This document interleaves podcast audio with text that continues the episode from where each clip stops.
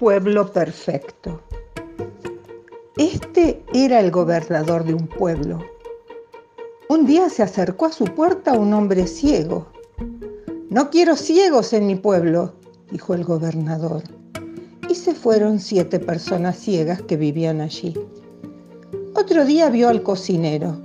Pensó que estaba demasiado gordo y dijo, no quiero gordos en mi pueblo. Y se fueron 30 gordos. Una vez vio una familia que pasaba por la calle y tomó una decisión. No quiero negros en mi pueblo. Y se fueron 15 negros. Otro día estaba rezando y vio unas personas con sombreritos. No quiero judíos en mi pueblo. Y se fueron 20 judíos. Una vez vio a unos chicos que jugaban en la vereda y le pareció que hacían mucho ruido.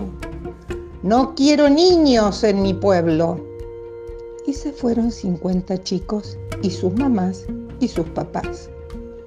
El secretario general pensó que estaba exagerando y quiso convencerlo para que cambiara de actitud. No quiero en mi pueblo gente que discuta. Y se fue el secretario, su familia y todas las personas que pensaban en forma distinta a la del gobernador.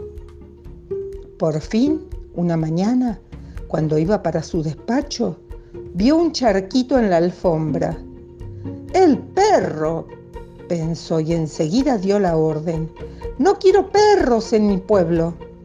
Y se fueron 40 perros y 32 gatos que pensaban que un pueblo sin perros sería muy aburrido. Esa noche el gobernador se sentó en su sillón favorito. Este sí que es un pueblo perfecto, a su alrededor, las calles y las casas vacías no pudieron contradecirlo.